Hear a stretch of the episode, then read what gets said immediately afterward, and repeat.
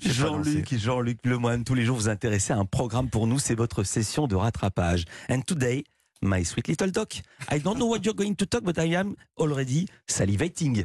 Oh, I'm so glad to speak in English with you, dear Philip, because comme ça, we can speak tranquille. Without uh, Anissa nous comprenne. I think she speaks English like a Spanish cow. Oui, comme une euh, vache espagnole. Oui, j'ai compris. Elle a dû apprendre l'anglais au Jean-Pierre Raffarin Institute. ouais, parce que tu, tu sens quand même qu'elle fait genre que tout va bien, comme quand on parlait du film qui a fait tous les Oscars cette année. Et ce film dont on parle, c'est Everything Every- Everywhere All at Once, qui a eu sept. All at All at once. Once. On a tous fait la même ouais, enfin, voilà. Il faut laisser Lisa Azuelos parler anglais. Oh oui, il vaut mieux surtout partir sur des titres plus simples. hein. Euh, Alors, euh, je vous cache pas que j'étais inquiet quand on a demandé à Anissa d'annoncer la chanson Three Little Birds de Bob Marley. Tu sentais arriver l'accident. Le GPS indiquait à 50 mètres un mur. Et finalement, on a pris une leçon. Et je vous propose un petit peu de douceur avec les trois petits oiseaux de Bob Marley and the Wailers. On a le droit de faire ça Ah, Hein Un refus d'obstacle comme ça Parce que si on commence à traduire tous les titres, euh, j'ai hâte qu'on programme Né pour être vivant de Patrick Hernandez ou YMCA des gens du village. Alors, heureusement, en France, hein, les, les gens parlent pas bien la langue de Shakespeare. Et tant mieux, ça évite des dépressions. Parce que dans The Voice, la voix pour Anissa, quand un candidat échoue aux auditions, quand il est bien tricard et qu'aucun coach ne s'est retourné, est-ce que vous avez entendu la musique qu'ils mettent en fond sonore pour réaliser- les raccompagner en coulisses? Non.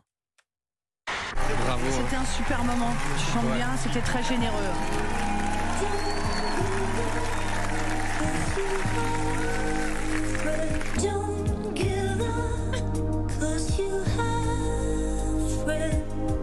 N'abandonne pas car tu as des amis.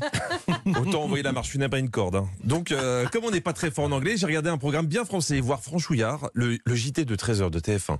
Mardi, j'étais dessus. La motion de censure avait été évitée de justesse. Le pays s'embrasait. J'attendais de voir comment ils allaient traiter ça.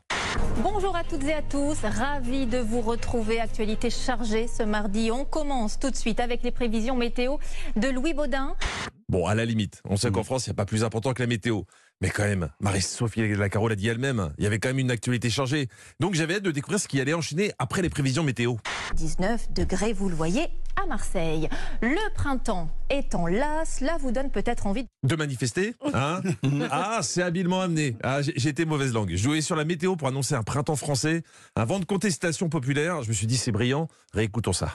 Le printemps étant là, cela vous donne peut-être envie de sortir un peu plus et d'aller par exemple à la pêche à pied.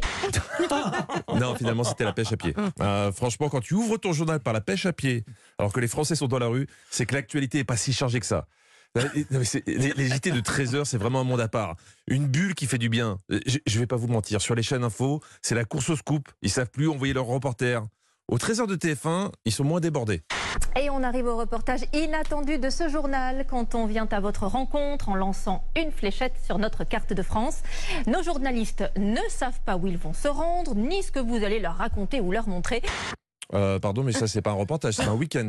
hein. donc, donc là, t'as as une équipe de journalistes qui débarque dans un village de Savoie. T'as l'impression qu'ils font rendez-vous en terre inconnue.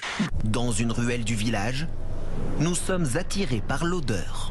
Ah, ça, c'est les gens dans les petits villages, ils se lavent pas. Euh, donc après, évidemment, ça sent fort. Hein. Moi, j'étais impatient.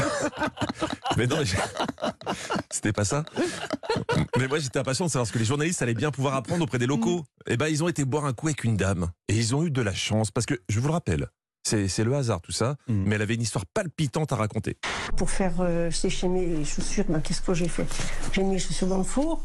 Non, non. Puis le matin, ben, j'ai toujours pas trouvé mes chaussures. Et quand je suis arrivée à 11h30, ben oui, j'ai compris. Les chaussures, elles avaient grillé dans le four.